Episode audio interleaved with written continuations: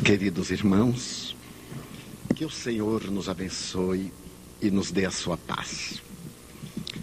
Vivemos no limiar de uma nova era. A criatura humana, depois de haver encontrado o macrocosmo e penetrado a intimidade das micropartículas, ainda não teve coragem de autopenetrar-se vem decifrando os enigmas de fora e permanece o enigma em si mesmo.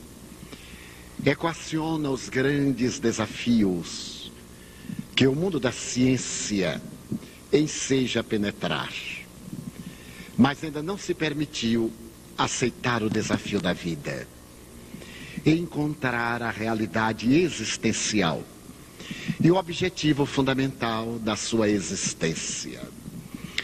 As religiões do passado, muito ricas de formalismos, afastaram-se da meta essencial, a criatura em si mesma. Preocupadas com o reino dos céus, investiram largamente na conquista dos valores da terra e perderam-se distanciando-se cada vez mais dos objetivos essenciais que auriram na palavra dos grandes iniciados. Se examinarmos os descendentes de Abraão, os judeus que se espalharam pelo mundo, observamos que a solidariedade pregada na Mishnah e na Torá está muito longe de alcançar milhões de corações israelitas que se celebrizaram na história, talvez injustamente, pelo apego aos bens materiais. Inegavelmente destacam-se Freud, Einstein, Yehud Menuhin, Albert Schweitzer, esses homens e mulheres extraordinários como Golda Meir e outros que alargaram os horizontes da terra ensinando ciência, sabedoria, beleza, fraternidade. Mas se nós avançarmos para o cristianismo, a herança que nós temos da proposta de Jesus ainda permanece medieval. Em alguns dos países que fazem o continente europeu, não há muito, vimos a fragmentação da Iugoslávia. Quando as lutas raciais eram amparadas pelas lutas religiosas. E muçulmanos e cristãos entre devoravam-se como animais ferozes que se destroçassem na busca da presa comum. E na Irlanda do Norte, ainda hoje, em Londonderry, os ódios entre católicos e protestantes, toda vez que se realiza uma procissão que celebra a vitória de protestantes há 200 anos. E se acerca essa procissão do bairro católico e rompem lutas que nenhuma diplomacia inglesa conseguiu amenizar. Temos a esperança do Espiritismo. A doutrina que traz Jesus de volta está iluminando o ocaso desta civilização. E anuncia-se exuberante para os milênios em fora. No entanto, o Evangelho de Jesus está empenhado em nossas mãos, em nossos sentimentos. Cada um de nós que o abraça deve perguntar-se: o que é que eu tenho feito em favor da restauração?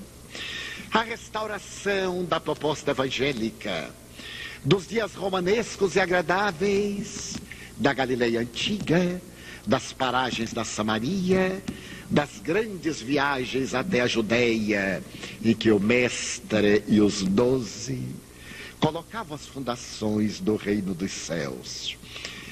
Temos que perguntar, seguindo a tradição de Allan Kardec, a nossa fidelidade aos postulados que estão exarados na codificação. Como me tenho movimentado dentro deles?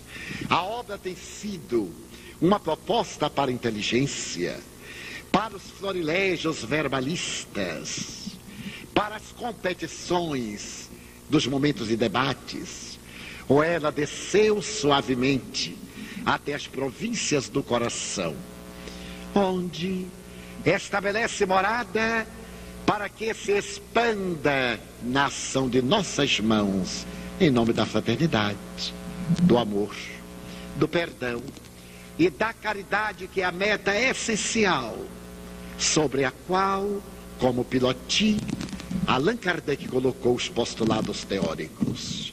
Vivemos este momento, um momento de interrogação. Nunca houve tanta dor como na atualidade do planeta. Mas também nunca houve tanto amor como nestes dias. A criatura humana ainda se comove com determinadas cenas do cotidiano. O presidente Bill Clinton parou a sua governança para atender a uma mulher negra que havia sido lavadeira e que durante toda a sua vida amealhou recursos para educar crianças negras. E agora, octogenária, sentindo a aproximação da morte, foi oferecer as suas economias de toda uma existência para educar crianças negras que se não têm acesso à universidade por falta de recursos, a partir de então, essas crianças terão melhores ensejos.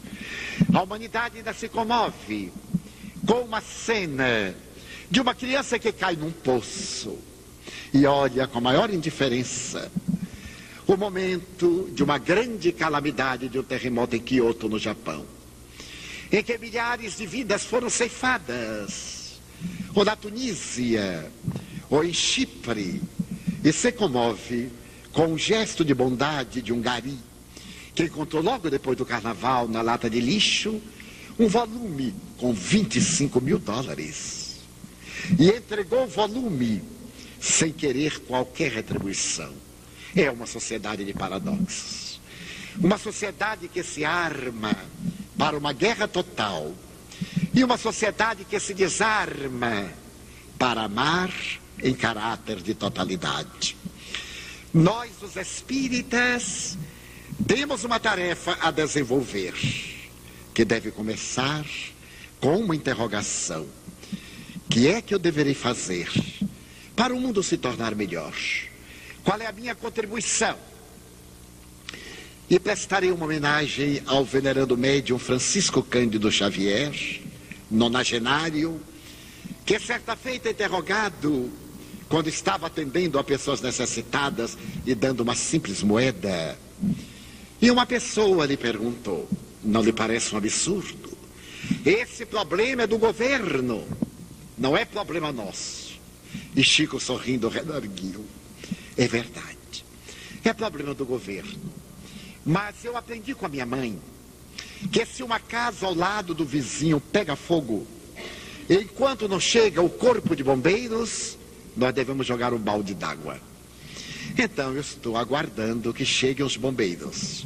E até que eles cheguem, eu estou jogando o meu balde d'água. Qual é o balde d'água que nós vamos jogar? No grande incêndio. Até que as autoridades que administram as nações deem-se conta de preparar as bases do futuro da humanidade, através de uma educação de valores humanos, através da construção de um homem rígido, integral, em que não apenas seja o corpo, ou que não seja exclusivamente corpo e alma, mas seja essa realidade, espírito, perispírito e corpo físico. A cada um de nós, a consciência perguntará: que estás fazendo na tua vida? Para num dia que não virá muito longe, ao despertarmos, prestarmos contas da nossa administração, como asseverou com muita propriedade o apóstolo Paulo de Tarso. Passemos às perguntas. Numa separação tendo filhos, podemos ter outro relacionamento sem culpa? Naturalmente que o fato de sermos separados de um parceiro masculino ou feminino, não estamos proibidos de novas tentativas afetivas. A lei é de amor. E deveremos naturalmente procurar completar-nos. Através do relacionamento afetivo profundo, o indivíduo permuta hormônios que o planificam interiormente. E o fato de ter um filho ou mais não pode constituir impedimento para que o relacionamento se torne tranquilo e refazente, desde que não se tratem de relacionamentos rápidos, levando a pessoa a um estado de perturbação emocional. Desde que se tenha em mente um relacionamento profundo, uma parceria que venha colaborar para a reconstrução da família, objetivando essencialmente substituir o parceiro que se afastou, é perfeitamente válido. E não há nenhuma razão para que se possa criar uma consciência de culpa. Porquanto, a constituição de um lar é fundamental para uma boa educação para a prole. O que fazer diante de tanto ciúme que sinto em relação aos meus filhos? Uma terapia psicológica. Porque o ciúme natural é exatamente esse zelo que todos nós temos. Quando ele extrapola, que é resultado de uma grande insegurança, que pode ter raízes na vida perinatal, na infância, em um lar desajustado, ou em antecedentes de outras encarnações nas quais a pessoa se sentiu subestimada, abandonada, infeliz. Esse ciúme já traz um caráter de morbidez e deve receber a terapia conveniente. Procure um terapeuta, um psicólogo, para trabalhar esse tormento que é dos mais terríveis, mesmo porque os filhos não são nossos, são da vida. E se nós os castramos, eles nos cobrarão. Esse excesso de sentimento de posse, que leva ao ciúme, ao desejo de coibir outros relacionamentos que nos iriam colocar à distância e nos afastar, vai distanciar os seres queridos da nossa vida. Então necessita a pessoa de fazer imediata terapia. Para que o relacionamento seja saudável e libere os seus filhos, para que eles sejam felizes no grupo social. E não apenas com a pessoa cuja insegurança vai torná-los profundamente infelizes. Por que algumas pessoas, apesar de todo o mal que praticam, não passam pelas dificuldades desta reencarnação? Porque a divindade tem uma pedagogia diferente da nossa. Através do livre-arbítrio, enseja a pessoa todas as possibilidades para construir o seu futuro. Dá-lhe os recursos que, de acordo com o uso, se transformará em benção ou em perturbação.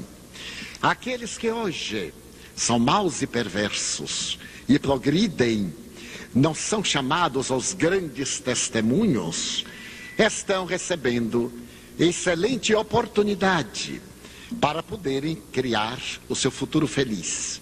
E por acaso, se não souberem utilizar bem da ensancha, retornarão na condição daqueles que amargam penosas situações para aprenderem a valorizar os dons da vida.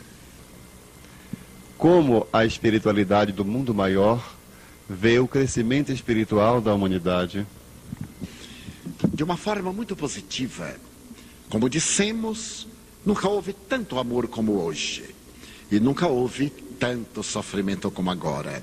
Isto porque, neste período de transição do planeta, os espíritos que ficaram retidos nas regiões penosas, secular, milenarmente, estão tendo a sua chance de pegarem a barca da evolução e reencarnam-se entre nós, trazendo o seu primarismo, primarismo que alguns de nós já superamos, trazendo os seus impulsos, as suas necessidades e os seus conflitos. Por um lado, para terem oportunidade de desenvolver a inteligência e o sentimento, graças aos recursos da tecnologia e do avanço científico. E, por outro lado, para nos pôr em xeque, para testarem as nossas resistências, para que nós sejamos convidados à reflexão e possamos demonstrar que os nossos valores são realmente positivos. Se nós não formos testados em nossas resistências, como sabermos até que ponto elas são válidas? Daí muitas vezes aquilo que parece para nós um grande teste de sofrimento é uma promoção no patamar da evolução. Passando por uma fase, nós adquirimos resistência. Os metais adquirem pureza nas altas temperaturas. As gemas preciosas, somente depois de lapidadas, é que refletem a luz. E as almas, somente do buril transformador, é que elas podem esplender o Deus que jaz interno em todas elas. Então nós temos hoje espíritos de nobre estirpe e espíritos muito primários, realizando o tour de force para estabelecer aqueles que estão abaixo os degraus da evolução. Nós, os que estaríamos acima, a mão distendida da solidariedade. Se eles não aproveitarem, tiver a sua chance, irão para um planeta equivalente ao seu nível moral evolutivo.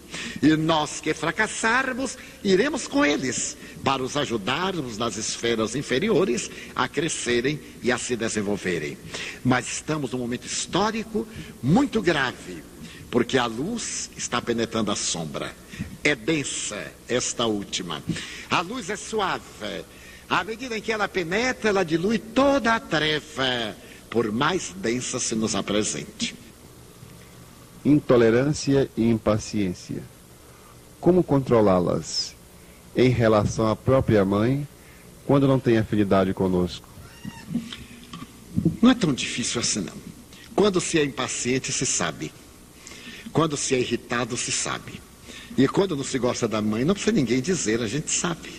Basta olhar para ela, sente aquela reação e vê que não tem afinidade. O que necessita é aprofundar para encontrar as causas matrizes desses quatro distúrbios. Quanto à mãe ou qualquer uma pessoa que não nos seja afim, as raízes estão em vidas anteriores. E a oportunidade de estar ao lado é a grande bênção que a vida nos confere para poder superar a nossa própria inferioridade. Somente nesse atrito é que nós evoluímos, diz Allan Kardec. Poderíamos evoluir no mundo espiritual, sem as barreiras da carne, mas não teríamos qualquer mérito, porque não disciplinaríamos a paciência, ter que aguardar o amanhã. Não disciplinaríamos a irritação, que é um fenômeno que decorre da nossa impaciência.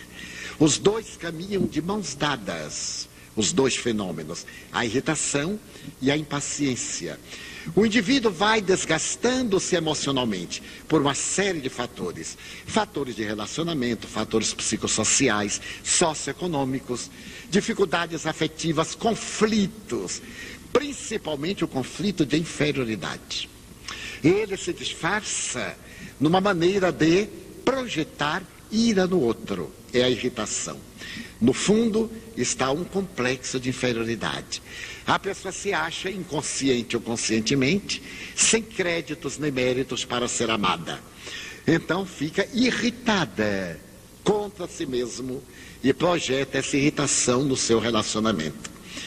Dessa irritação, que é um fenômeno de conflito, a impaciência se apresenta em todos os setores. Como poder mudar essa situação conflitiva? Com auxílio terapêutico. Nós temos uma reação muito grande e injustificada aos psicoterapeutas. Uma pessoa tem um problema gástrico e vai naturalmente ao gastroenterologista. Tem um problema de pele, vai ao dermatologista tem um problema dessa natureza e vai ao especialista. Quando é na área psíquica, a pessoa tem um atavismo que não é maluca e que só se vai a psiquiatra, psicólogo psicanalista quando se é maluco. É uma tradição. E a grande realidade é que se deve ir para não ficar maluco. A terapia terá que ser preventiva. Como nós não temos uma educação psicológica da família, e os nossos pais, via de regra, não tiveram uma educação dos seus pais, nós somos sempre vítimas de reações do lar de pessoas bondosas, muito carinhosas, mas ignorantes afetivamente. Uns acham que amar é castrar, é segurar, não deixar fazer nada. Outros acham que amar é dar liberdade total. Uns acham que amar é punir, é estar castigando. Outros acham, e cada um tem uma ideia equivocada. E nós nos tornamos todos um poço de conflitos. Eu sou um monte de conflitos, porque meu pai era conflituoso, meu avô era conflituoso, foi passando de geração em geração. Hoje, com o concurso das doutrinas psíquicas, particularmente da psicologia, nós temos um notável instrumento para poder amainar os nossos conflitos, para nos conhecermos, para identificarmos a causa, para descobrirmos fatores de irritação e trabalharmos nos fatores de irritação. Primeiro passo é querer. Querer com honestidade e assim considerar uma pessoa vulnerável e não ter pena de si. A grande maioria de nós é sempre vítima dos outros. É o coitadinho. Cada um de nós, minha mãe foi terrível, então eu sou infeliz. Eu tenho uma peninha de mim, porque a culpa é dela.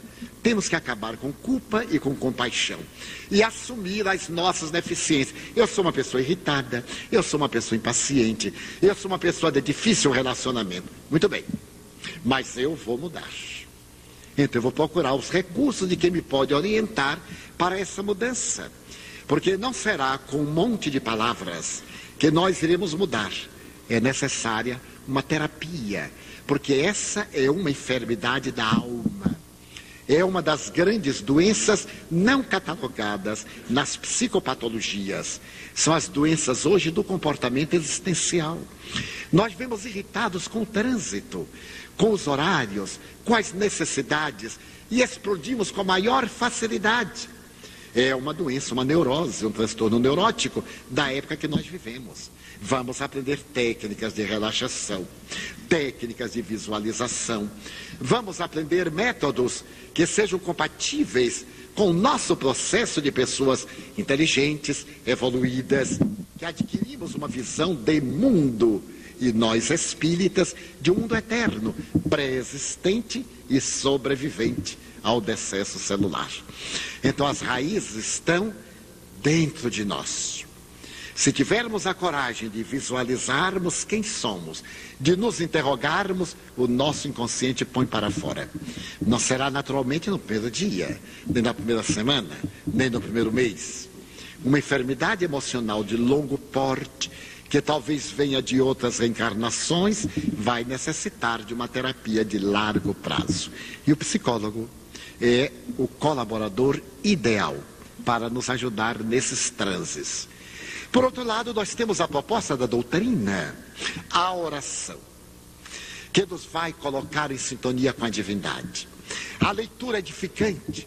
O Espiritismo é a doutrina religiosa que tem a mais farta messe de cultura a nossa bibliografia hoje no Brasil é de mais de 5 mil títulos e obras.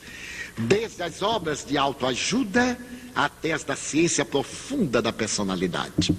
Desde as investigações da imortalidade da alma até as técnicas suaves de comportamento.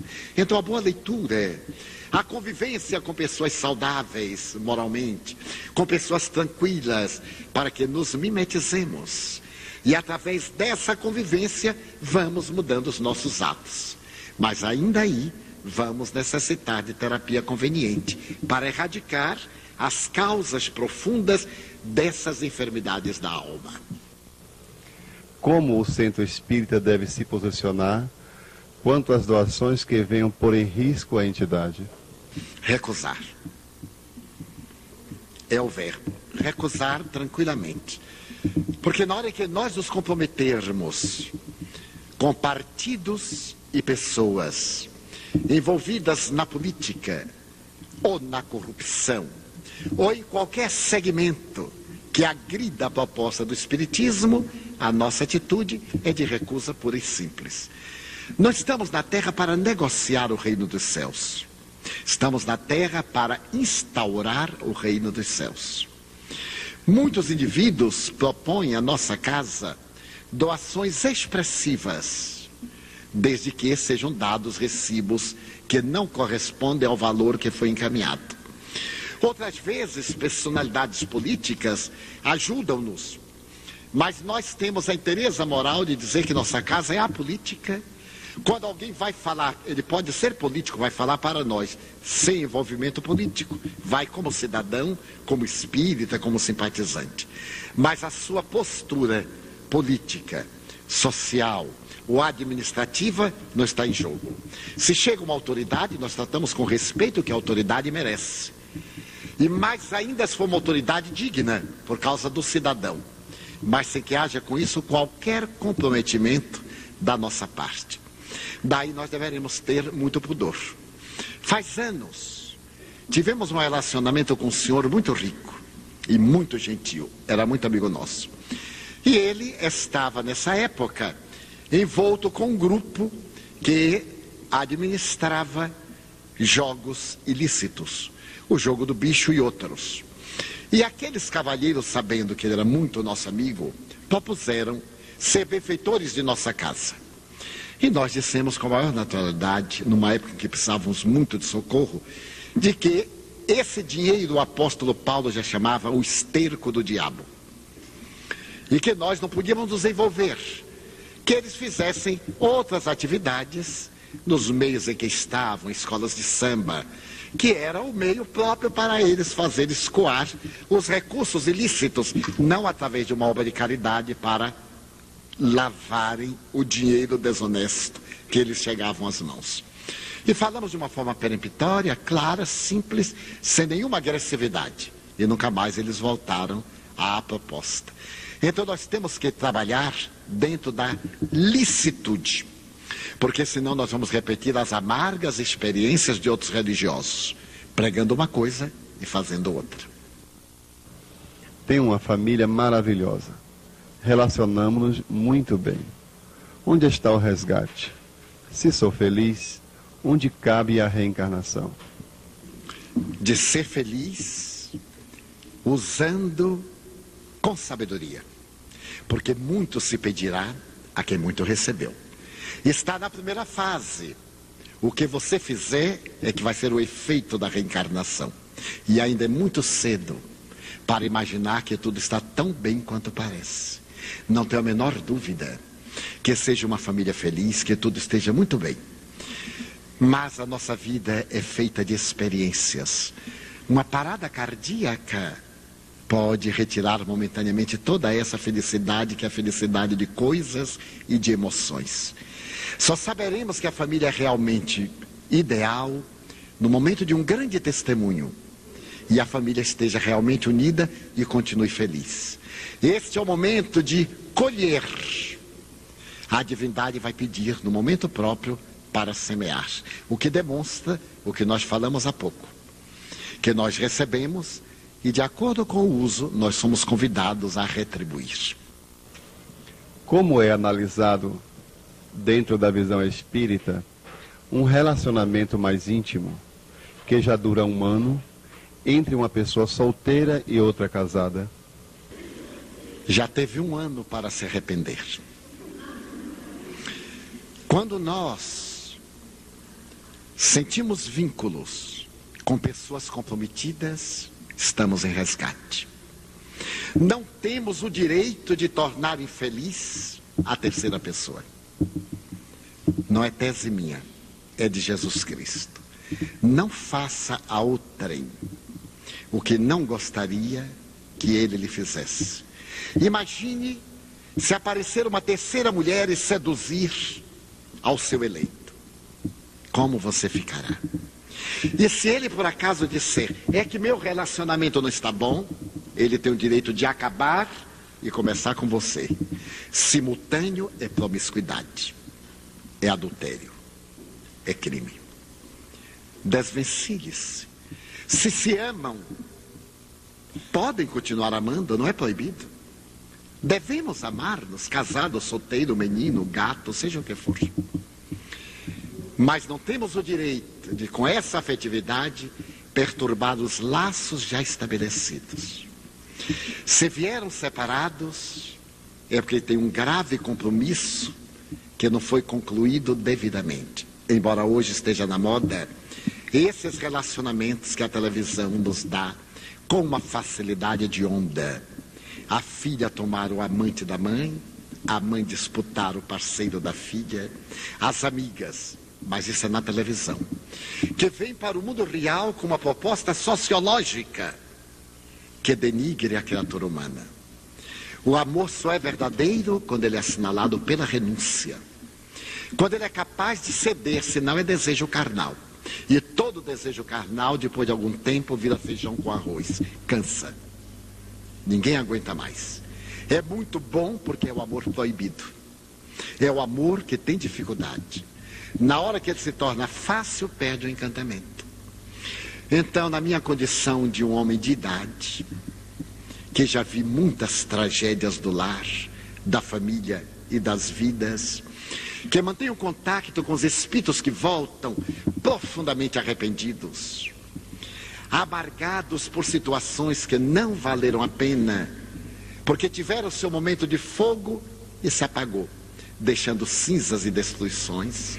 Dialogue com seu amigo. Diga para ele que se vocês se amam e ele está incompleto no lar, que ele regularize a situação do lar e reconstrua com você mesmo que seja doloroso para a família. Se ele está bem com a família, ele libere você. Porque você tem o direito também de ser feliz com outro. E encontrará. Muitas vezes ficamos amarrados a uma pessoa e deixamos de encontrar outras pessoas que nos podem planificar, acreditando falsamente que aquele é o amor único de nossa vida.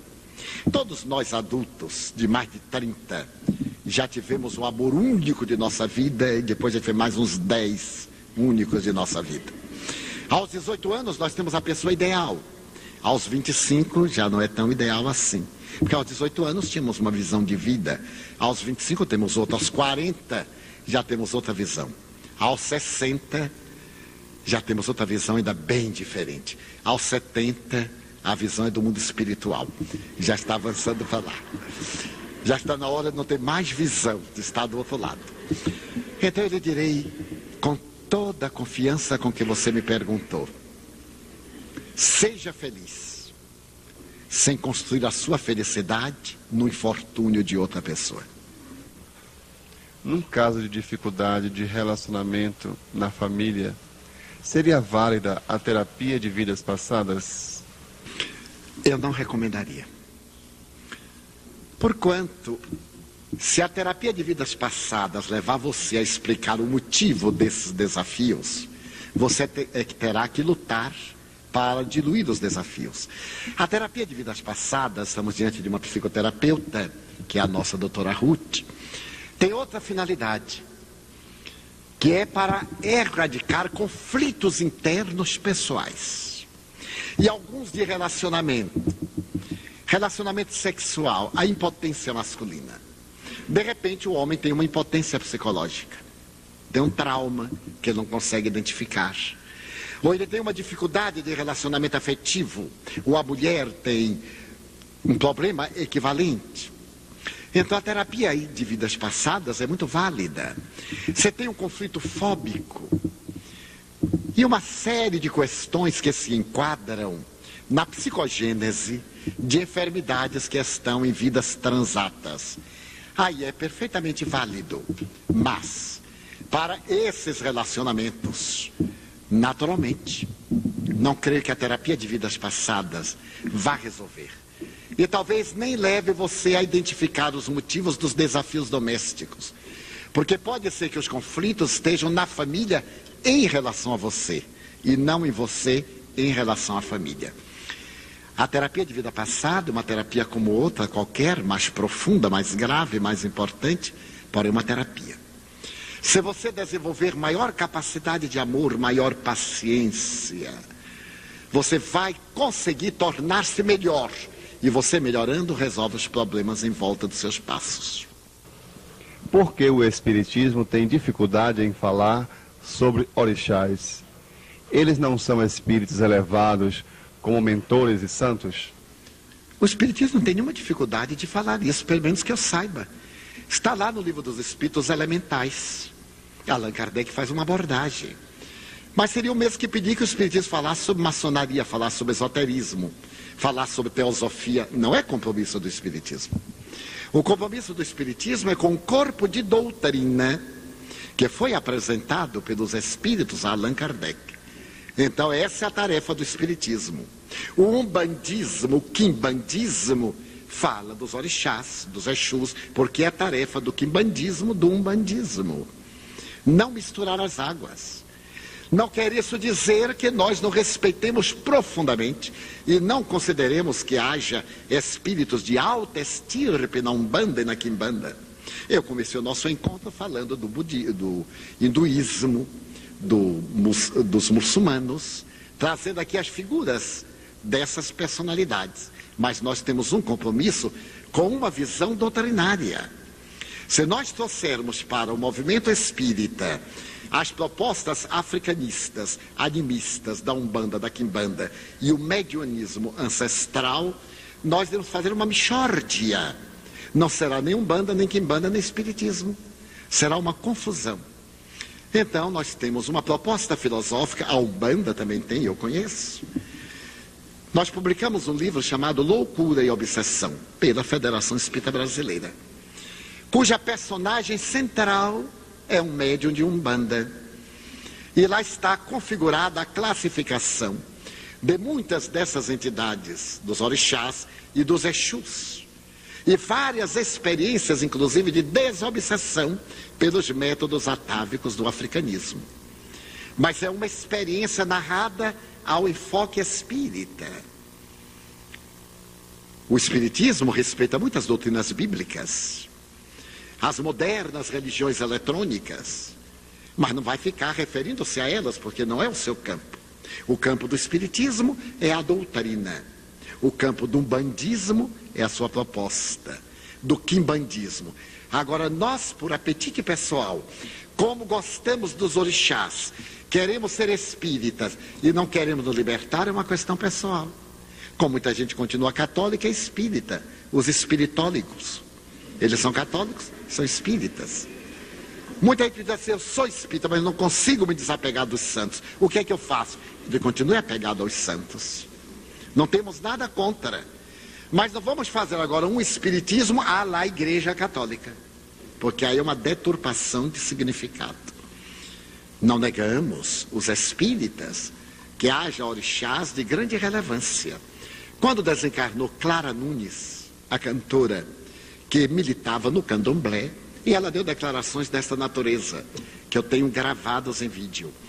Ela diz, por exemplo, que ela frequentou o espiritismo, mas não se afinou. Frequentou o candomblé e afinou-se perfeitamente. E as suas músicas tinham sempre uma raiz africanista, foi uma excelente cantora. Uma proposta musical muito bonita. Pois logo depois ela veio, através do médium Chico Xavier, deu uma comunicação de uma beleza incomparável a uma das pessoas queridas que lá esteve em Uberaba, e diz que ao desencarnar, ela sentiu à beira de uma praia, quando chegaram vários orixás e a despertaram. É uma página de um lirismo incomparável. Como muitos católicos despertam parados por monjas, por padres, por religiosos e outros de outras denominações, mas cada qual dentro do seu campo filosófico e religioso. Como deixar de sentir culpa de algo já perdoado? O problema do perdão tem duas vertentes: perdoar ao próximo e perdoar-se a si mesmo. Nós temos o dever de nos perdoarmos por qualquer coisa que fizemos. Trabalhar o nosso inconsciente profundo, dizendo: eu tenho o direito de ser humano. E como pessoa humana, eu tenho o direito de errar. Na hora em que eu errar, eu me arrependo. Arrependo-me e passo pelas três fases estudadas por Allan Kardec. Em o livro Seu Inferno, capítulo número 7. Código Penal da Vida Futura. Eu erro, arrependo-me. Segundo passo, expio, sofro as consequências. Terceiro passo, reabilito-me. Aí tiro a consciência de culpa. Então, se você já perdoou alguém que ele fez mal, ou a quem você fez mal, não há por que manter uma consciência de culpa. Exceto se o perdão não foi pleno. Quando o perdão é pleno, ele é enriquecedor e a ideia morre em nossa memória. Toda vez que ele vier, a lembrança do fato diz: isto é assunto já superado. E não volta a revivê-lo. Porque se ainda revive, tem ressentimento. Você faz um perdão com culpa, você não se auto-perdoa. E esse trabalho terá que ser feito por você de uma forma lógica. E se acha que foi insuficiente, procure a pessoa. Tenha um diálogo. Procure demonstrar que você não guarda mais ressentimento. E se por acaso é um conflito que você acha que não compensou devidamente, procure orar pela pessoa. Enriqueça das suas vibrações, do seu bom pensamento, da sua paz. Assim então, o perdão estará isento de qualquer consequência. O que acontece com um continente como o africano, onde campeia a miséria, o primitivismo e a maioria da população não conhece Jesus? Nós vemos que se trata de um continente para provas e expiações. Desde épocas recuadas, a África tem sido um continente expurgadouro, com exceção da África do Norte, onde algumas civilizações dos emigrados de Capela estabeleceram as suas raízes, como o Egito, a Núbia. Nós vamos ver que todo o restante do continente é um laboratório de experiências evolutivas. Ali estão as matrizes nas quais a criatura humana é atraída para expurgar. O chamado civilizado comprometeu-se com a África Negra e ali colocou o colonialismo pela escravidão. Hoje, esse país na Europa sofre consequências cruéis. A Bélgica, por exemplo, todos os antigos habitantes do Congo belga eram cidadãos belgas. Depois que o Congo belga se libertou, a África Equatorial, eles, como cidadãos, emigraram para a Bélgica, com o mesmo direito do branco. E a Bélgica se tornou hoje um país de gravíssimos problemas morais e econômicos. A França, que construiu na África a área equatorial francesa. Hoje a França paga um alto preço desse colonialismo profundamente feliz. Do norte da África, a Argélia, e quantos países que pertenceram à França e que agora deram cidadania aos indivíduos que lá estão gerando as maiores dificuldades. Mais de meio milhão de argelinos vivem na França e particularmente nos arredores de Paris. E que a direita atual pretende expô-los ao ridículo e expulsá-los da França. Marroquinos, argelinos e outros. Mas esses que exploraram o continente negro agora estão reencarnados lá, vitimados pela fome, pelas guerras entre Tutsis e Hutsis, pela AIDS, expungindo os crimes que praticaram. E que acontecerá? Se nós olharmos a história da Atlântida, da Lemúria, continentes que submergiram quando atingiram determinados estágios de degradação, está previsto nas tradições históricas do mundo espiritual que a Eurásia, a Europa e a Ásia, no momento em que haja a verticalização do eixo da Terra, submergirão e a Atlântida, a Lemúria, que estão uma parte entre o continente sul-americano e a África, emergirão. E que hoje fazem parte as suas antigas montanhas, as Ilhas Canárias, os Açores, são partes daqueles continentes submersos, a que se refere Platão nas suas memórias.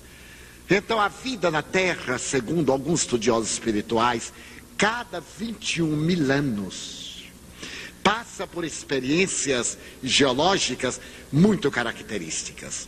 Há um ciclo de 21 mil a 21 mil anos em que toda a cultura, toda a sociedade modifica-se. Até que o mundo deixe de ser de provas e expiações para se tornar um mundo de regeneração, quando haverá uma estabilidade de clima, de valores sísmicos e de almas que a habitam. Como interpretar, à luz do Espiritismo, as profecias sinistras sobre o final do milênio Quanto à destruição do planeta no segundo milênio, é lenda. Não existe. Eu tenho a Bíblia no computador e várias vezes tenho pesquisado essa questão que até mil chegaste, a dois mil não chegarás. Já chegamos. A dois mil já chegamos, já estamos acabando. Mas como o milênio realmente só começa a 1 de janeiro de 2001, então é uma tradição que não tem fundamento na Bíblia. Não existe absolutamente. Eu procurei o número 2000 em todas as referências do Velho Testamento até o Apocalipse. Não há nenhuma referência ao número 2000. Fins dos tempos. Procurei. Não existe. As referências bíblicas estão em um texto do Novo Testamento, Marcos, número 13, o sermão profético, e no Apocalipse de João, que é toda uma simbologia. E depois em profecias. Profecias que se vão cumprindo de acordo com os acontecimentos das épocas. Para nós espíritas, o fim dos tempos não é a destruição do planeta terrestre, dos tempos maus, dos tempos de equívoco, dos tempos negativos. Que nossa doutrina é a mudança de mundo de provas e expiações para mundo de regeneração. É, portanto, uma mudança de estágio moral do planeta. E quanto à destruição do planeta, nós também não acreditamos. O homem poderia sim engendrar artefatos, e tem artefatos nucleares, que poderia destruir a Terra 50 vezes. Isso durante o governo Reagan. Hoje deve ter uma potência muito mais. Uma potência nuclear e de outras armas que não são conhecidas. Mas isso não acontecerá. O professor Pietro Baldi fez uma profecia muito bela ao publicar a sua obra. Ele disse que o perigo de uma terceira guerra mundial estava totalmente afastado. Porque se se usassem guerras, se se usassem armas químicas ou armas bacteriológicas, elas terminavam por matar também aqueles que as usassem. Porque ninguém pode deter a atmosfera. E na movimentação, as substâncias químicas seriam levadas também para o agressor. Se usasse artefatos de alta destruição, seria também a destruição daquele agressor. Porque a função da guerra tem, na sua questão interna, a finalidade do comércio dominar para vender. O ganhador se torna próspero. Nós vimos quantos Estados Unidos progrediram depois da Segunda Guerra Mundial, graças à sua dominação do Japão e das ilhas do Oceano Pacífico, tornando-se a maior potência do mundo, por causa do comércio. Nós vimos quanto o Japão cresceu, tornando-se uma das seis grandes potências do mundo. Então a guerra tem essa finalidade chamada político-econômica. Na hora que desaparecer a finalidade política econômica, não haverá guerra. E ninguém vai fazer uma guerra para destruir os seus futuros compradores. Então não haverá uma guerra de extermínio total. Por mais que haja essas armas de ameaça, elas têm os chamados mecanismos defensivos e não agressivos. O Espiritismo considera que o planeta não será destruído. Ele irá mudando. Se nós olharmos a Terra de hoje com a Terra do período terciário, em que a nossa atmosfera era apenas úmida, rica de gás carbônico e de hidrogênio, para hoje a atmosfera rarefeita, nós vemos está havendo uma mudança muito grande da própria estrutura do planeta. Com os minerais que têm sido extraídos, principalmente os minerais líquidos como o petróleo, o planeta vai mudando de estrutura geológica. A mudança da inclinação do eixo da Terra, o desaparecimento do ozônio, a camada de ozônio, vai criar um biótipo que resista aos raios solares, aos raios ultravioletas, infravermelhos, aos raios caloríferos, porque a natureza se adapta às condições do meio ambiente. Mas não acreditamos na destruição total. E quanto às profecias, elas são muito relativas, porque elas são escritas de uma forma simbólica e se adaptam. Eu me recordo, por exemplo, que João se refere à besta do Apocalipse, que teria o número 666. Os decodificadores latinos, durante muito tempo, disseram que a besta do Apocalipse era o Papa, porque 666 é o número característico da doutrina católica, quando fala em latim dos títulos nobiliárquicos que o Papa ostenta. Em algarismos romanos, daria exatamente esse número. Mas durante a Segunda Guerra Mundial, dizia-se que era Hitler. Logo depois, dizia-se que era Khomeini. Mais tarde, hoje, nos Estados Unidos, dizem que é Saddam Hussein. E, por certo, Saddam Hussein diz que é Billy Clinton que eles chamam lá, os muçulmanos, dizem que o Ocidente é o demônio, é Satanás, que tem que ser destruído. Mesmo as profecias de Nostradamus, elas têm uma relatividade muito de adaptação. Há uma profecia na Bíblia do eminente médium Joel. Ele teve uma visão em que apareciam gafanhotos metálicos pondo ovos explosivos. Então nós vemos aí a simbologia, três mil anos antes. Como ele poderia conceber um avião? Seria um gafanhoto metálico, pondo ovos explosivos pela barriga, as bombas caindo e explodindo. Daí a cada época vai ter uma interpretação compatível com a mentalidade de então. Portanto, não tenhamos medo, 2001 vai ser uma maravilha, vamos ter os mesmos problemas, vamos ter um pouco mais de inflação, vamos votar nos mesmos candidatos que vão ficar mais ricos e nós mais pobres. Vai ser assim até nós aprendermos a votar. Quando nós aprendermos a votar, aí nós ficaremos ricos e eles ficarão pobres. Quem foi Lope de Vega? Este menino, aos 10 anos de idade, oferecia notáveis colaborações para o teatro, escreveu muitas peças e faz parte da galeria dos gênios precoces, que sempre chamaram atenção pela grandeza da sua inteligência. A França teve um deles que aos 12 anos morreu de cansaço cerebral. Tal a produção que houve um distúrbio de neurônios, provando a chamada memória extracerebral, que é a memória do perispírito, as lembranças de encarnações passadas. O que se pode dizer sobre o uso de bebidas alcoólicas quando é feito socialmente? Toda vez que nós adotamos um hábito social e incorporamos ao nosso cotidiano, se ele é saudável, chama-se hábito de educação. Se é pernicioso, chama-se vício. Porque a bebida social é um vício disfarçado de convivência social. Eu conheço pessoas que tomam todo domingo socialmente um litro de uísque e fica bêbado à noite e desperta no dia seguinte com as sequelas. Então, essa questão da bebida social é uma dependência alcoólica, tanto assim que não pode viver sem essa bebida. Para o espírita, toda cautela deve ser levada em alta consideração. Porque se o indivíduo faz pelo prazer de experimentar uma bebida alcoólica, nada de mais um licor, determinadas substâncias estimulantes, como um fenômeno gustativo para o paladar, não se trata de nenhuma perturbação, porque também não somos puritanos. Mas se nós temos como hábito, ela se tornou um condicionamento. E esse condicionamento vai afetar o nosso organismo. Vejamos o caso André Luiz. André Luiz também vivia socialmente. E quando ele chegou no além, ele foi considerado suicida indireto. Inclusive, ele teve um problema intestinal de consequências cancerígenas que teria tido a sua matriz no mau uso de alcoólicos. Mas ele não era um alcoólatra, ele bebia socialmente. A nossa sociedade sempre nos oferece motivos para beber.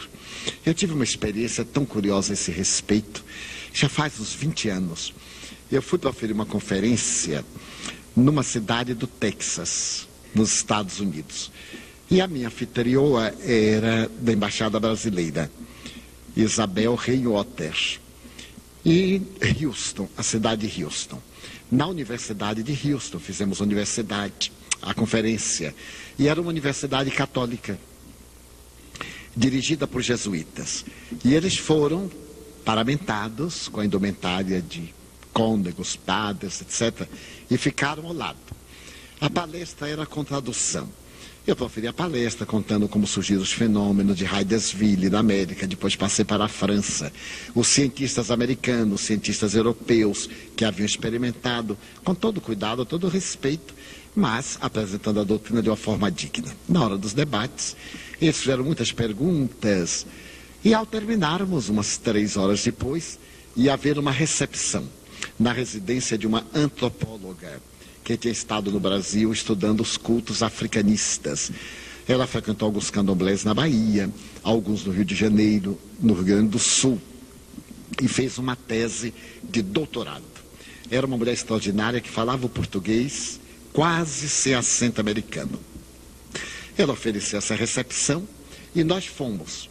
Quando chegamos à casa, uma casa muito bonita, uma verdadeira mansão, e tinha um barman servindo as pessoas.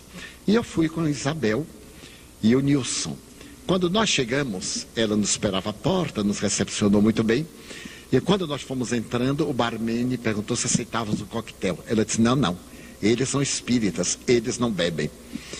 Então o barman disse assim: E os padres? Não, eles são viciados mesmos.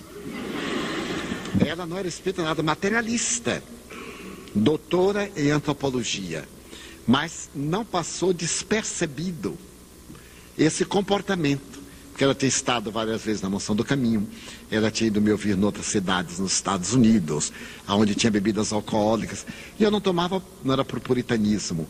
Quando a pessoa oferecia, eu digo, não, eu não posso. Mas os pedidos proíbem? Não, não proíbe, mas me faz mal o fígado. Então eu não vou tomar uma coisa que me faz mal e tal. Mas ela observou e fez uma análise do comportamento de um religioso para o outro religioso. Mas aqueles que não têm religião devem evitar, porque está mais do que provado que o álcool produz uma série de distúrbios orgânicos. Primeiro, problemas gastrointestinais. Depois, cirrose hepática. Depois, afeta também o problema respiratório, problemas brônquicos e pulmonares. E, na nossa visão, quando a pessoa é dependente alcoólico, essa pessoa atrai espíritos equivalentes que começam a beber utilizando-se do indivíduo que passa a ser um médium. Isto é, na sua condição de um ser sensível, ele oferece energias ao espírito vampirizador, que ele aumenta o desejo cada vez maior, porque o espírito retira ali as energias, os vapores alcoólicos. Então nós devemos evitar qualquer uma dependência, o cigarro, os tóxicos, os soníferos, os estupefacientes, os barbitúricos, eles sempre produzem danos em nosso organismo. Na terapêutica das psicoses, das neuroses ou transtornos neuróticos e psicóticos profundos, é inevitável muitas vezes tomar barbitúrico e neuroléptico. Mas o bom médico, quando percebe a mudança do organismo, ele vai diminuindo a dose para tirar a alta carga química que condiciona o organismo e produz necessidade, entre aspas. Então, a pessoa deve evitar social e definitivamente o álcool. Há uma corrente hoje na medicina que recomenda aos portadores de problemas vasculares que têm oclusões das artérias, que uma dose de álcool é vasodilatador. Então, no caso do vinho do Porto, o uísque seriam vasos dilatadores. E numa das nossas obras, Manuel Flamengo de Miranda faz uma ligeira observação, muito rápida, que em determinados momentos há um como estimulante. Mas hoje, a ciência já dispõe de substâncias químicas que fazem a vasodilatação sem necessidade da ingestão de substância alcoólica. Porque ela faz a vasodilatação para a circulação do sangue. Quando passa o efeito, ela produz consequências colaterais, inclusive no sexo masculino. As pessoas que ingerem álcool e que se tornam dependentes, na razão direta que aumenta o consumo, perde a potência. E bebe mais para ter estímulo e perde mais até entrar no transtorno do alcoolismo. O que dizer de médiums que trabalham em reuniões mediúnicas, dão passes e usam álcool e fumam. Nas experiências africanistas, que lidam com energias mais densas, muitas vezes os espíritos utilizam-se do álcool e de outras substâncias estupefacientes, porque pelo fato de estarem muito materializados, alguns desses espíritos, eles preservam os hábitos da terra, fumam charuto e ou ingerem outras substâncias, por uma necessidade de compatibilidade com seu estágio evolutivo. Da mediunidade dignificada, no exercício da mediunidade com Jesus, o único estimulante é a oração. Para facilitar o transe, sem o santo daime, sem o alucinógeno, sem o estupefaciente. O médium que é realmente dotado da faculdade ostensiva, aquela que faculta o intercâmbio sadio, pelo transe, pela introspecção, ele sintoniza. Não necessita de nenhum estimulante. Quando ele começa a concentrar-se a mente, estimula os neurônios cerebrais que produzem substâncias para criarem a vinculação do perispírito do encarnado com o perispírito do desencarnado. Então o médium tem altas descargas de adrenalina, cai a pressão arterial, a temperatura, às vezes tem uma sudorese fria, provocado pelas enzimas cerebrais da concentração. Se ele sincroniza com uma entidade infeliz e recebe alta carga, então esse estimulante produz uma outra enzima. Ele fica com transpiração viscosa, abundante, corado, porque o sangue sobe para a face, que é estimulado por essas substâncias cerebrais. Então, quando o indivíduo tem hábitos perturbadores e frequenta a reunião mediúnica, perdoe-me a franqueza, ele está perturbando os trabalhos. Porque ele leva um acompanhante perturbador. Porque é um vício de que ele não se pôde libertar. Então há uma vinculação parasitária. É como a planta que, para nós tirarmos o parasita, cortamos o galho. Aonde levar o galho, leva o parasita. Porque ele de tal forma se introduziu na seiva da árvore que, para extirpar, tem que amputar. Então, se o indivíduo tem o hábito do álcool e frequenta a mediúnica, ele está perturbando os trabalhos. Porque os vapores alcoólicos tornam o ambiente mais denso. Mas não apenas o álcool, a droga, o sexo desvairado. O indivíduo que se desgasta no sexo e vai para o trabalho mediúnico também leva a essas exsudações perturbadoras, que vão contribuir para tornar o ambiente muito denso, portanto, muito negativo. Seria de bom alvitre que a pessoa nessa fase assistisse apenas à primeira parte dos trabalhos, às leituras, tomasse passes e ficasse no outro ambiente. Não é necessário ir embora no outro ambiente. Se for uma sala grande, no fundo, fora do que o vulgo chama a corrente. Não há esse negócio de corrente, mas daquele campo vibratório. Ficasse um pouco distante para não perturbar a atividade. Mas não apenas esse, há aqueles também que são os obsidiados de sono, que vão às reuniões mediúnicas e dormem durante todo o trabalho, gerando profundas dificuldades dos guias espirituais. Porque a reunião mediúnica é todo um trabalho psíquico, de atividade psíquica. O campo mental tem que estar em febricidade. Os colaboradores devem estar orando, devem estar acompanhando as comunicações, devem estar vibrando pelos doutrinadores, os médios devem estar receptivos, vigilantes, observando se tem outros comunicando, para não haver excessivas comunicações simultâneas. Então, se há dois indivíduos comunicando e o médium está em semitranse, ele tem que controlar. Pode ocorrer uma terceira comunicação, mas gera confusão. Três doutrinações simultâneas, a gente termina não acompanhando nenhuma. E os próprios doutrinadores perturbam-se. Nós estamos falando aqui, mas dois falando a colar, e tem uns que falam muito alto. Tem uns que fazem verdadeiros discursos. Daí é um campo que exige muito vida interior. Razão pela qual, ou razões pelas quais nós sempre adotamos o critério kardeciano, reuniões mediúnicas privativas. Embora haja quem faça reuniões públicas abertas para a mediunidade, nós não censuramos, não condenamos. Simplesmente não são sessões kardecianas. Seria o mesmo que fazer cirurgias em um campo de contaminação.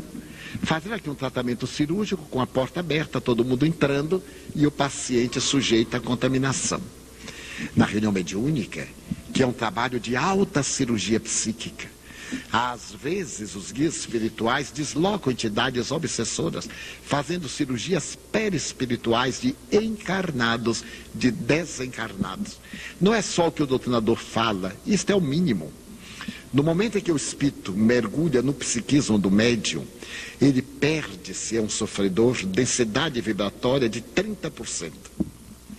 E se é um espírito muito elevado, ele baixa o seu nível naquele campo.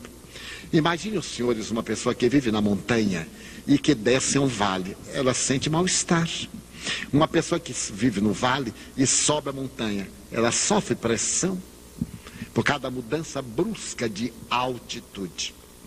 Se nós examinarmos a mudança brusca de altitude psíquica, de vibrações, veremos que é muito mais grave.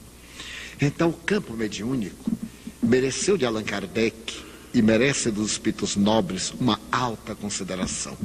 Notem que Allan Kardec não chama sessão mediúnica. O nome veio depois. Ele chama sessões experimentais ou práticas de espiritismo. Porque são experiências.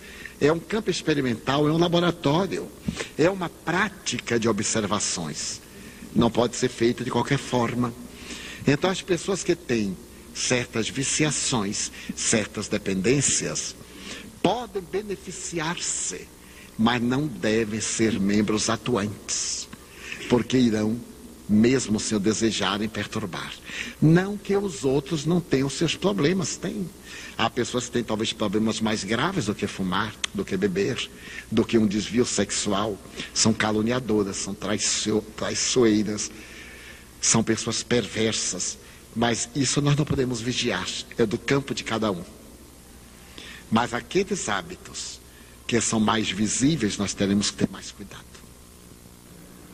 Uma pessoa com dependência química melhorou com a ajuda de orações. Detectou-se então um processo de psicofonia obsessiva. A mãe é católica. O que fazer? Dizer à mãe católica que o filho tem este problema, falar com toda naturalidade. E a ela cabe e ao paciente a decisão.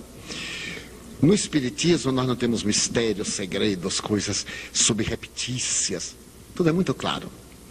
Se um paciente vai ao médico com câncer, ele não vai dizer que o paciente tem unha encravada. Seja católico, ateu, acredite ou não, você está com uma neoplasia maligna. Como uma pessoa muito ignorante, acha o nome muito bonito, assim, nossa, estou com uma doença. Olha, eu estou com neoplasia maligna. Então ele sabe o que é? Não, é câncer. Não me diga, é uma mentira dele. Continua com câncer da mesma forma. Então, quando nós podemos fazer um diagnóstico e a pessoa recorreu à nossa ajuda, nós devemos ser leais. Eu acho que o seu problema também tem intercorrência espiritual. Ah, mas minha mãe é católica. Pois não, ela fale com o padre para me ajudar. Ah, mas ele não tem como ajudar. O centro espírita ajuda. Agora a decisão é de vocês. Com toda a lealdade. Se a mãe prefere o filho doente, é uma opção. Agora, se o filho prefere ficar sadio mesmo com a mãe tendo outra religião, que não vai ser agredida pela opção dele, porque se tiver de internar num sanatório, o fato dela ter uma religião diferente, ela vai deixar de o internar. Então, é apresentar com naturalidade sem mistério e sem alarde. Porque, infelizmente, em nossos meios está um transtorno psicótico muito grave, o da obsessão. Tudo obsessão. A pessoa escorregou, foi um obsessor que empurrou. A pessoa teve uma dor de cabeça, foi um obsessor que deu uma facada na cabeça. Está com queda de cabelo, obsessor. Nada disso, são fenômenos normais. Numa intercorrência dos vícios, dos problemas, no caso da toxicomania, se o indivíduo não foi levado por uma obsessão, após o uso ele estará sendo assediado por entidades semelhantes. Mas nós não vamos diagnosticar, você é um obsedado, tem 40 obsessores, como os levianos dizem. Nós vamos dizer com naturalidade. Eu acredito que tem uma interferência espiritual e que você deve cuidar. Ah, mas sou católico, não acredito nisso. Ok, não me procure mais. Nós damos liberdade ao indivíduo, mas exigimos que respeite a nossa convicção. Se a pessoa tem os seus pudores e tem as suas preocupações, é muito válido. Mas nem por isso nós vamos mudar de diagnóstico dentro da nossa convicção. Fale-nos a respeito da doação de órgãos. Somos favoráveis totais e absolutos pela doação de órgãos. Não pode haver maior dádiva do que oferecer algo que já não nos é mais útil e que vai salvar uma vida. Dizem que muitas vezes, e é isso que Joana analisa, os pacientes que teriam sido proprietários do órgão vão obsidiar os indivíduos, mas isto não ocorre em absoluto. Eles não têm nem essa possibilidade, nem a divindade iria franqueá-los. Quando a divindade permite que a ciência atinja um certo nível, é porque nós já não necessitamos sofrer. Já imaginaram como eram as dores de cabeças antes dos analgésicos? As dores eram selvagens antes dos remédios que hoje eles colocam em perfeito equilíbrio. Só havia a morfina e o rachixe, ou o uísque que a pessoa bebia até fazer o coma para tirar as dores. Como a humanidade evoluiu, já não necessita das dores asselvajadas, vieram os produtos farmacêuticos. Muitas vezes eu olho uma drágia e oro a Deus pelos cientistas. Aquela pequenina drágia vai tirar uma dor que leva o indivíduo à loucura. Muitas vezes eu tenho um problema de dor de cabeça, um problema ósseo na coluna e tomo um anti-inflamatório. Uma drágia pequenina Daí a uma hora já sou outra pessoa, no dia seguinte já não tem menor vestígio. Eu oro agradecendo a Deus. Já não necessitamos. As nossas dores agora são morais. Solidão, frustração, insatisfação, desamor, insegurança, incerteza, que são mais dolorosas emocionalmente. Então, no caso da doação de órgãos, nós estamos realizando um benefício muito grande. Os espíritas somente temos exceção à doação do coração. Porque para o transplante cardíaco torna-se necessário que o órgão não esteja morto. Então os médicos estabelecem que a morte cerebral propicia a que se retire o coração, que ainda tem batimentos, para fazer o transplante. Para nós, e para alguns neurofisiologistas, a morte cerebral não é a morte real. Porque muitos pacientes que têm morte cerebral voltaram depois de muitos anos perfeitamente equilibrados. A verdadeira morte é a chamada do tronco encefálico. Pega o bulbo raquidiano, o cérebro, o cerebelo, os grandes vasos aí não há retorno. Porque o cérebro está absolutamente degenerado, os neurônios todos morreram. Não há retorno à vida. Nesse caso, o coração não serve porque ele morreu. Então, nós esperamos que a ciência descubra um método de preservar artificialmente o coração até a morte encefálica, quando então se fará o transplante. Eu tenho a tese de um professor da Universidade de São Paulo, que teve a gentileza de me mandar, que é um estudo muito profundo sobre isto. E para os espíritos, o transplante cardíaco com o paciente de morte cerebral é eutanásia.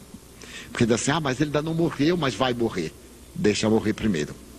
Abreviar a morte é eutanásia. Então nós temos essa única reserva. Nas outras, em absoluto. E na minha carteira de identidade, que foi uma lei anterior, que agora já está ultrapassada, sou doador. Embora na minha idade ninguém queira mais nada, que horror. Eu tenho uma cabeça tão boa, tenho olhos bons, Tenho um organismo formidável, rins maravilhosos, até me prejudicam de tão bons que eles são. Mas está tudo doado.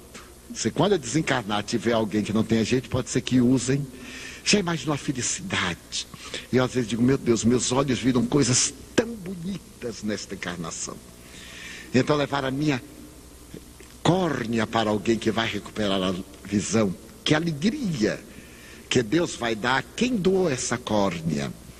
Eu tenho uma amiga que desencarnou nonagenária e tinha uma vista fenomenal.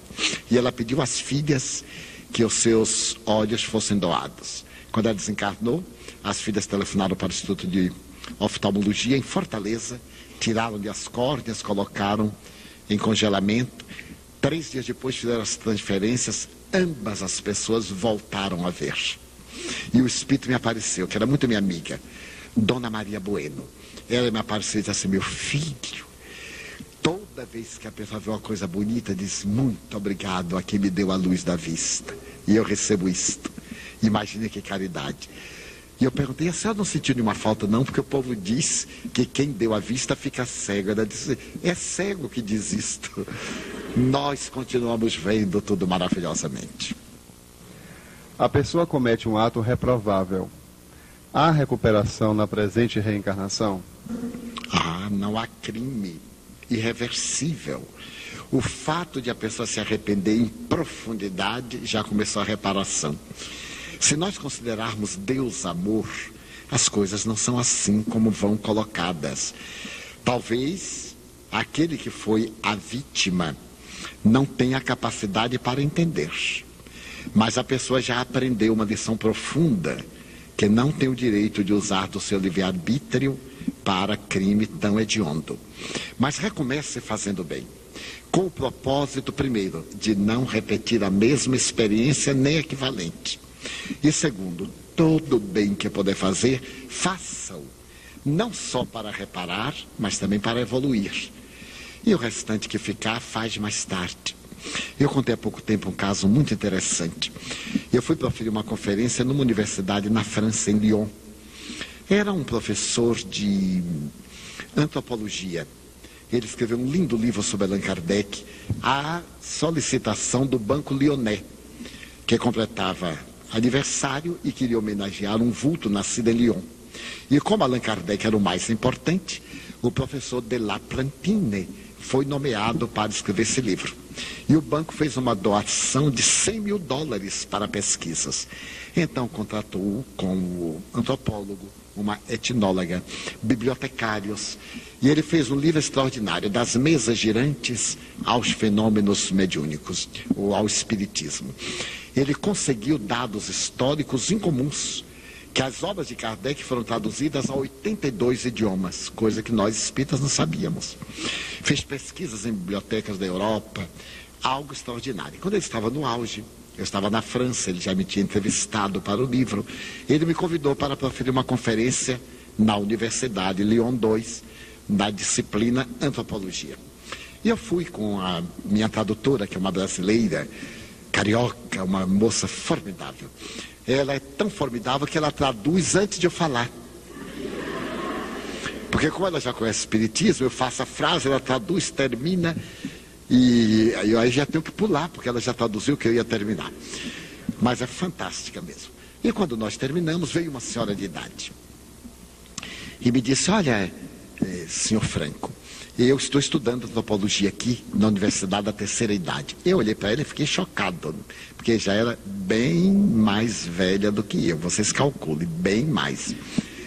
Aí eu olhei para ela e falei assim: ah, pois não. E quantos anos a senhora estuda? Ah, já estudei três anos e só me faltam quatro. Eu sou aluna do professor de La Plantine, só me faltam quatro. Eu calculei a idade dela e disse: a senhora pretende naturalmente exercer a profissão. Ela disse: Ah, claro, eu tenho 82 anos, daqui a quatro anos estarei com 86. Então eu pretendo exercer. Eu já vi gente otimista, mas esta ganhou. Ele disse: se por acaso, um acaso assim absurdo, se numa hipótese estranha, a senhora morrer antes. Ele disse: não há problema, na outra encarnação eu já venho antropóloga. Mas eu achei tão notável esse entusiasmo. Ela está estudando agora para outra. O que é uma grande verdade. Foi a tese que eu tinha defendido. Que nós vamos acumulando experiências para outras vivências, para outras experiências. Então vá regularizando o mal que fez pelo bem que faça, e o restante é por conta de Deus, sem culpa. Nós temos que acabar com a culpa. Culpa, pecado, temos que tirar isso da mente. Vamos ser pessoas responsáveis. Somos semeadores responsáveis pela colheita. De acordo com o que semearmos, colheremos. Semeamos espinho, vamos semear rosas.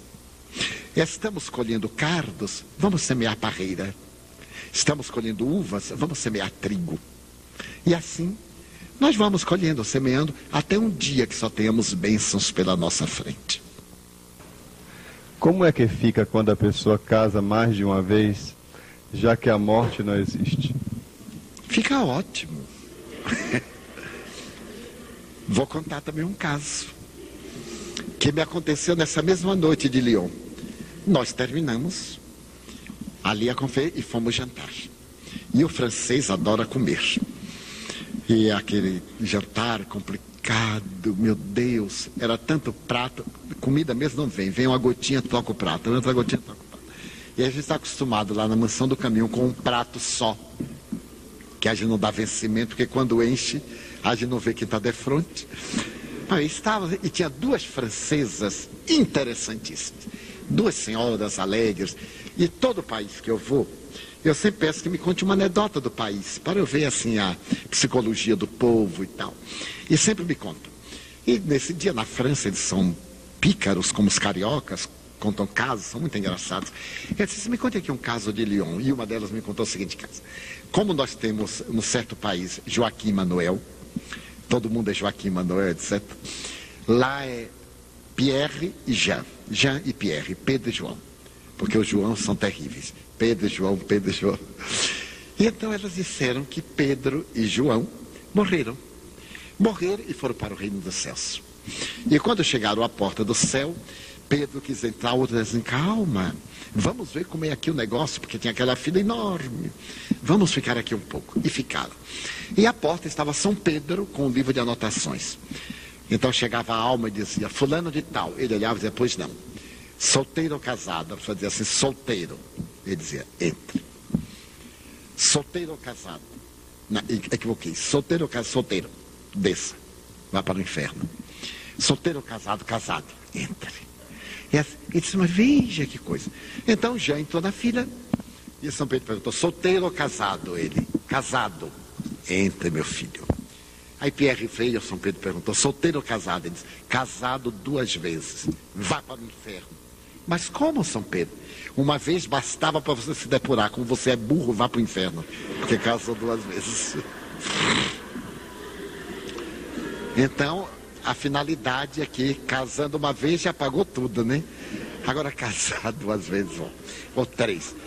Perguntaram a mesma coisa a Jesus. Como é que fica?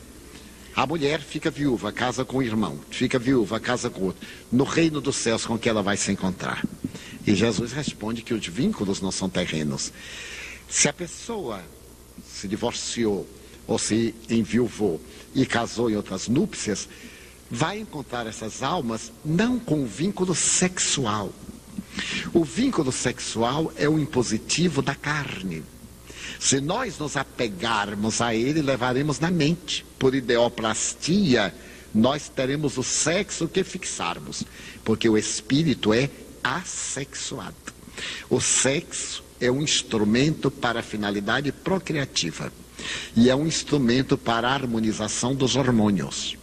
Mas é um apêndice de uso. Se nós usarmos com dignidade, nós nos libertaremos dos seus impulsos, das suas necessidades, em planos um pouco mais elevados do que a Terra. Mas nas faixas próximas da Terra, nós manteremos a masculinidade, a feminilidade, porque ela está no perispírito, que vai modelar o sexo anatômico que precisamos para evoluir. Quem abusa de um sexo vem em outro para haver a necessidade do equilíbrio ou por uma necessidade evolutiva. O homem que teve uma série de encarnações masculinas, vem muitas vezes na feminilidade para docilizar, para sublimar, sutilizar o temperamento, por causa dos hormônios. A mulher, que tem sido muito generosa, muito maternal, vem na masculinidade para adquirir liderança, que são características hormonais de cada um do sexo. Então, quando a pessoa consorcia-se com mais de um parceiro, no mundo espiritual, o que vai valer é a afetividade. Nós temos uma experiência pessoal lá de nossa casa. Nós tivemos um companheiro que frequentava assiduamente, e a esposa também. Depois de um largo período, a esposa deixou de frequentar. E eu perguntava, mas e fulana? Ele disse, ah, você não sabe o martírio que eu passo. Ela é ciumenta. E ela não vem aqui para não ver as mulheres me olhando. E eu achei que mulherzinha antipática, imagina. E olhei assim para ele também, digo, ele nem tem o que a gente olhar direito, que ciúme é esse? Porque quando se trata daquele artista que fecha o salão, muito bem. Mas aquela coisa xoxinha, mas cada um ama o que lhe apraz. Passaram-se os anos e tal, e a minha amiga morreu. Morreu, eu visitei antes. Morreu e ele ficou desolado. Ficou desolado e depois de algum tempo ele começou a enamorar-se de uma moça que também frequentava a nossa casa. Já era uma moça madura, começou a enamorar-se e tal. E um dia ele me disse, Divaldo, eu fico tão preocupado porque fulana no além, ela é capaz de vir obsidiar a Beltrana, porque eu, estou, eu ainda sou um homem, nos rigores das minhas necessidades, tenho menos de 60 anos. Eu gostaria de refazer o lar, e eu estimulei, pois não, muito bem, é muito bom. Ah, mas ela ela é capaz de vir perturbar a pobre. E eu fiquei amargurado e tomei antipatia pela morta. Não tinha nada com a briga deles, mas que coisa. Já fiquei a favor da que estava na terra e tal. E um dia eu estava na sessão mediúnica, quando veio a desencarnada. E eu disse, dona fulana, como vai? Ela me disse, muito bem. Eu disse, olha, eu ando tão aborrecido com a senhora, porque fulano está namorando. Eu disse, eu sei. Ele disse, a senhora não vai perturbar, a senhora é uma pessoa lúcida. Ele disse, não vou, meu filho, mas não vou mesmo. Você diga-lhe que ele pode casar-se e que eu vou me sentir muito feliz. Ele disse, ai, graças a Deus. E por quê? Porque vou me ver livre dele. Foi para mim uma resposta, ele disse, mas livre? É, Edivaldo. Ele tinha um ciúme de mim que ele não me deixava vir à reunião para ninguém me abraçar, para ninguém me olhar, para ninguém me tocar. E dizia que eu é que tinha ciúme dele. Então, eu, graças a Deus, vou me libertar deste homem agora. Eu quero ficar ao seu lado para orar muito pela outra coitada, que ela vai pagar um preço. Mas diga para ele que eu vou ser como uma mãe para ele e para minha amiga, que eu vai aguentar. A alma humana é muito complicada. Eu caí da montanha. Aí eu já fiquei com raiva dele, né? Porque troquei de raiva, tirei a raiva e lá e botei cá. Que eu não ia desperdiçar minha raiva. Quando eu encontrei, eu disse: Olha, a dona Fulana me apareceu. Ela está muito contente. Não me diga, eu digo: Está. Está muito contente. Mas por quê? Porque vai ser livre de você. O que é que ela quer dizer com isso de ah, eu não sei, é uma coisa assim parabólica que ela diz, você que sabe. Meus amigos, ele casou-se com a pobrezinha. Olha, a pobrezinha saiu até lá do centro, ele tirou. E ele também saiu, de ciúme. Ele ia levá-la ao trabalho, porque se aposentou, ia buscá-la. E um dia eu a encontrei casualmente. Como vai? Ela disse, asfixiada. Ele já desencarnou.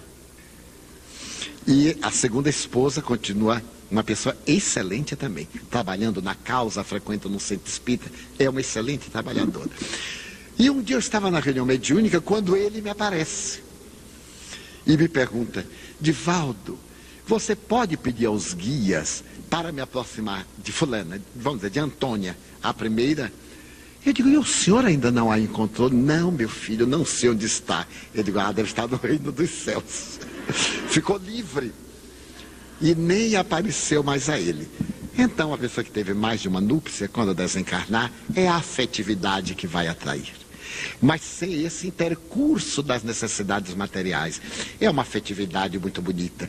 A mim me fascina uma narração em nosso lar, quando fala sobre Lísias, o espírito que recebe André Luiz e que olha para a terra com muita saudade. E nos mensageiros uma jovem que senta ao piano e canta uma música em homenagem ao ser querido que ficou na terra, mergulhado nas sombras. E ela não pôde vir porque ele não a merecia. Ela estava muito além. Então André Luiz escreve o poema que um músico do Paraná colocou com a música belíssima. Então, o problema se resolve pelo amor. O amor é o elan mágico que soluciona todas as questões. Diante de qualquer situação, o amor resolve. Como encontrar a iluminação? Eu aconselho comprar o livro O Homem Integral, de Joana de Ângeles, que são 180 páginas de orientação. O melhor caminho da autoiluminação é a busca do Deus que está dentro de nós. Reserve diariamente alguns minutos para a interiorização. Nós somos forçados a uma vida exterior muito tumultuada e perdemos o contato com a nossa realidade profunda. Eu aprendi com os espíritos interiorização. Como eu viajo muito, eu me aproveito sempre das viagens para fazer essa interiorização. Nas longas horas, ao invés de ficar lendo revistas, perdendo tempo, aplicando indevidamente o tempo nas célebres fofocas, eu olho as notícias gerais e depois vou deixando que o cansaço me leve ao mergulho interno para descobrir quem sou, as minhas necessidades, as buscas, para fazer uma perfeita associação entre o eu que pensa, o órgão modelador e a matéria. E digo para vocês, meus amigos e meus irmãos, que tem sido um recurso valiosíssimo. A mim me tem beneficiado tanto essa busca do homem integral. Quando Joana de Anjos, há 18 anos, me apareceu e me disse que era necessário fazer uma ponte entre o Espiritismo e a psicologia, criando a psicologia espírita, ajudando as criaturas a interiorizar os conhecimentos porque nós aprendemos muita coisa, mas não temos tempo de digerir. Vamos acumulando na mente e não digerimos. Então ela me disse: é melhor que você leia menos e absorva a que acumule muito e não retenha. Então, a partir daquela época, eu faço hoje leituras seletivas.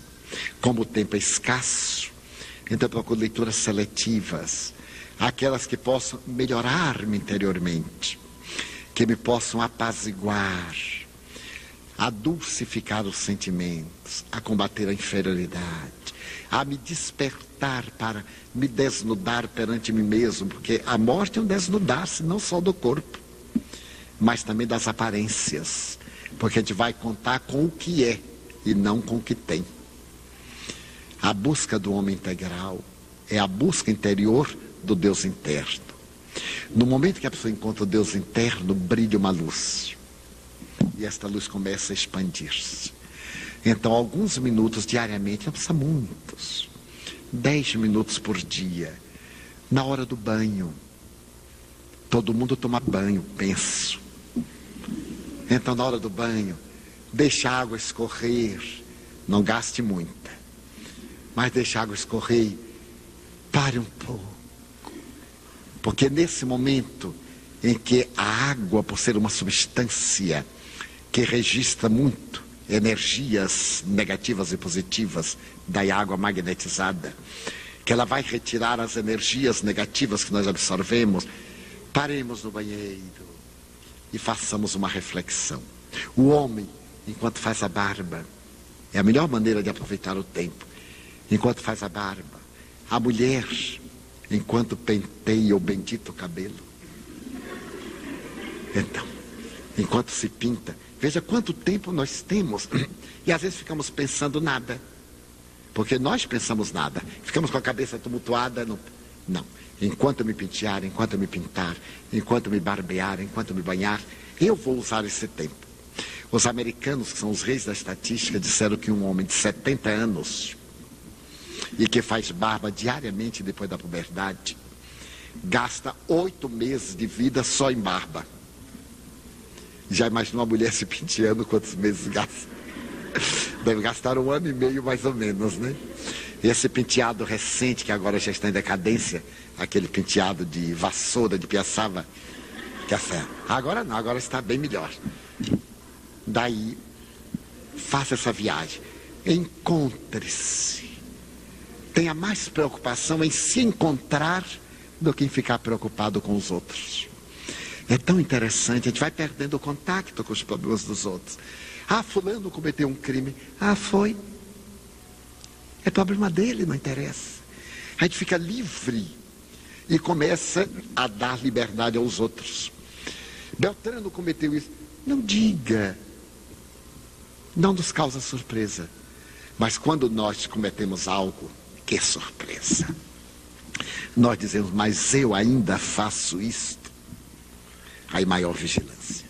Então gostaria de deixar como mensagem final. Viaje para dentro. Procure o Deus que dorme no relicário da alma. Se tiver dificuldade, ore. Não ore preces memorizadas. Diga, meu Deus. É um apelo. Eu sempre me esqueço de uma parábola brasileira, que é uma imitação da parábola do rico de Lázaro, que todos conhecem.